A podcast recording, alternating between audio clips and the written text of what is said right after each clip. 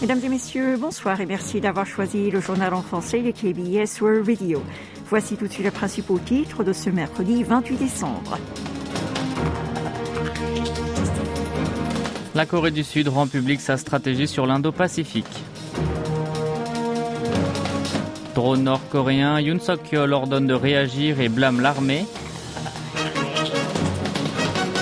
Danouli réussit à se placer à 100 km d'altitude de la Lune. Et enfin, Hwak Dong-hyuk et Lee Jong-jae de Squid Game décorés de l'Ordre du mérite culturel Gumgwan.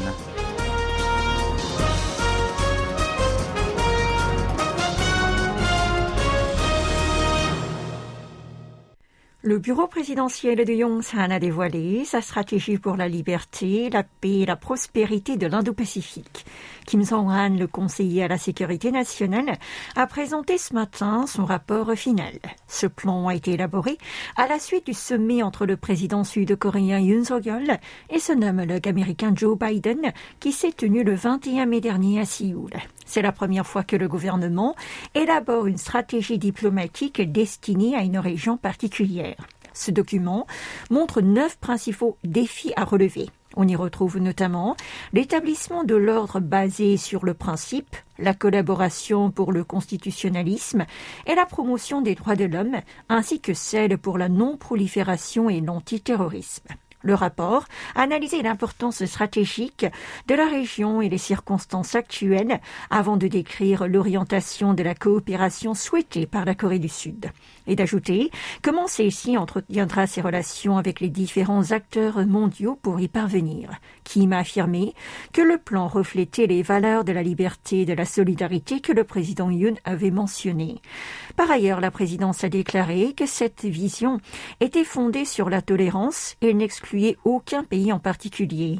En effet, le rapport indique que Séoul tissera avec Pékin une relation plus saine et mature pour atteindre la paix et la prospérité dans la région Indo-Pacifique. Dans ce sens-là, il ne partage pas l'idée de la stratégie des États-Unis qui perçoit l'empire du milieu comme une nation qui les défie. Washington a salué la publication de la tactique sud-coréenne, s'attendant à ce qu'elle promeuve les capacités sud-coréennes américaines à favoriser la paix internationale et la non-prolifération des armes nucléaires. Le bureau présidentiel de Yongsan a fait savoir que dès l'incursion avant-hier des drones nord-coréens, le chef de l'État a blâmé le niveau de préparation de l'armée et a ordonné une réaction adéquate. Un officiel de la présidence a expliqué que Yoon Suk-yeol avait critiqué lourdement le ministre de la Défense après avoir été informé de l'intrusion en lui demandant si le manque d'exercice militaire était la cause de ce dysfonctionnement, avant d'ajouter que le numéro 1 avait exhorté de faire voler deux ou trois engins lorsqu'un drone sans pilote avait pénétré en premier dans l'espace aérien sud-coréen. Quant au fait que le Conseil présidentiel de sécurité nationale, le NSC, n'a pas tenu de réunion sur ce dossier, le fonctionnaire a répondu que la situation était urgente mais qu'un rassemblement n'était pas nécessaire car le président de la République a donné ses ordres en temps réel. L'exécutif avait jugé qu'il serait plus efficace d'y répondre via une réunion militaire. Il compte tout de même convoquer le NSC si besoin pour discuter des stratégies de riposte. Lors de la réunion du Conseil des ministres au lendemain de l'infiltration des drones nord-coréens, Yoon a indiqué qu'il s'agissait d'un incident démontrant les insuffisances dans les dispositifs préparatoires. Il a alors précisé qu'aucun exercice n'avait eu lieu depuis 2017, c'est-à-dire sous la présidence de son prédécesseur Moon Jae-in, en soulignant combien il est dangereux de ne compter que sur la bienveillance du régime nord-coréen et les accords militaires. Il a terminé son discours en exprimant son regret sur la diminution de 50% du budget dédié à la préparation face aux aéronefs militaire inhabité pour l'année prochaine.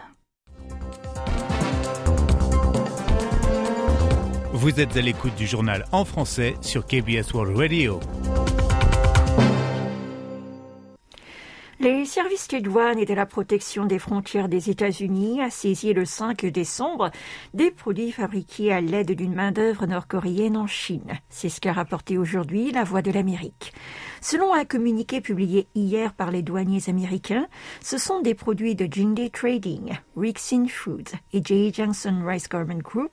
Ces trois entreprises auraient violé la loi Countering America's Adversaries Through Sanction Act en ayant recours à des travailleurs nord-coréens dans leur chaîne d'approvisionnement. La loi en question a été adoptée en 2017 afin d'empêcher le régime de Kim Jong-un d'obtenir des devises étrangères en forçant ses habitants à travailler à l'étranger. Elle interdit l'importation des produits fabriqués par des employés nord-coréens, même si ces derniers sont seulement impliqués dans une partie de la procédure d'extraction, de production de fabrication. Les trois compagnies doivent présenter des preuves démontrant l'absence de travail forcé dans un délai de 30 jours, sinon elles se feront confisquer toutes leurs marchandises. Direction Pyongyang à présent, le dirigeant nord-coréen Kim Jong-un a présenté hier les nouveaux objectifs pour renforcer la capacité militaire du régime l'année prochaine. C'était lors du deuxième jour de la réunion plénière du comité central du Parti des travailleurs. Le Lodong Shinmun a relayé que ces objectifs étaient fixés pour faire face à l'évolution variée des circonstances sans pour autant fournir plus de détails. Selon l'organe officiel du parti unique au pouvoir, le jeune leader a analysé minutieusement les nouveaux défis de la péninsule coréenne et les situations politiques mondiales avant d'annoncer les principes à respecter dans les affaires étrangères pour défendre la souveraineté. L'homme fort de Pyongyang a également évoqué les moyens d'élargir les accomplissements obtenus dans les domaines de la culture socialiste comme la science, l'éducation et la santé, ainsi que de surmonter les défauts observés. Il a ainsi affiché les chantiers clés de 2023 pour atteindre les objectifs avancés par le Congrès du parti. Tanuri est parvenu hier à se placer à 100 km d'altitude de la Lune. Selon le ministère des Sciences et des TIC et l'Institut coréen de recherche aérospatiale, CARI, la première sonde lunaire Made in Korea gravite autour de l'astre de la nuit avec un cycle d'environ deux heures. L'engin a été lancé le 5 août dernier depuis la station spatiale de Cap Canaveral en Floride, aux États-Unis. Après une longue navigation de quatre mois et demi, il est entré en orbite le 17 décembre. Initialement, il était censé effectuer cinq manœuvres d'insertion, mais finalement, trois lui ont suffi pour atteindre l'objectif des 100 kilomètres. Le CARI a expliqué que la première opération a permis d'acquérir les données du vol ainsi que de vérifier la stabilité du fonctionnement.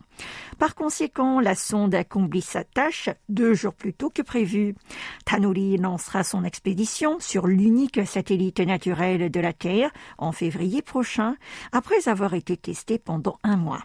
Elle est équipée de six charges utiles, dont une caméra haute résolution et une polarimétrique grand angle.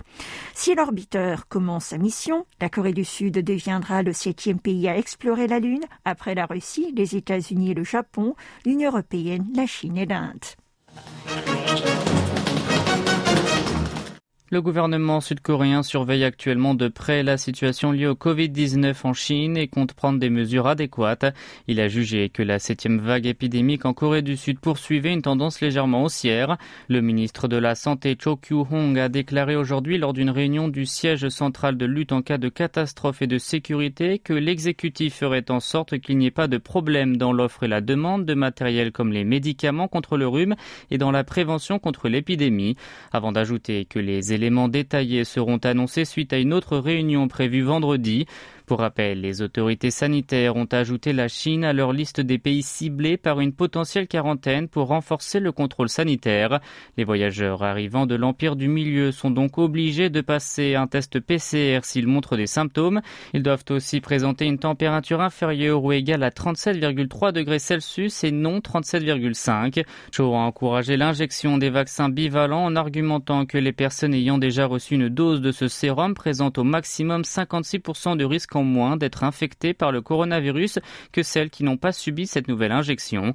Côté bilan, ces dernières 24 heures, 87 517 nouveaux cas ont été recensés en Corée du Sud, soit une baisse de 79 sur un jour. Le taux de reproduction s'est maintenu supérieur à 1 pendant plus d'une semaine pour arriver à 1,04.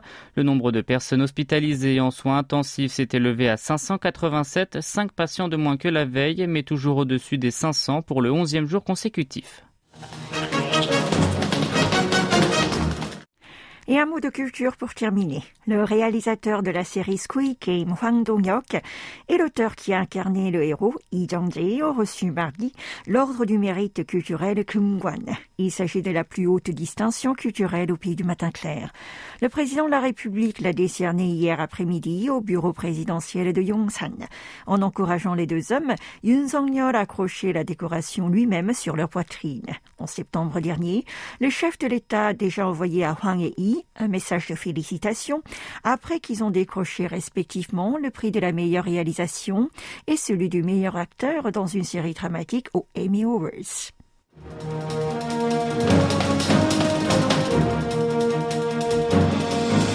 C'est la fin de ce journal qui vous a été présenté par Oh Young et Maxime Lalo. Merci de votre fidélité et bonne soirée à l'écoute de KBS World Radio.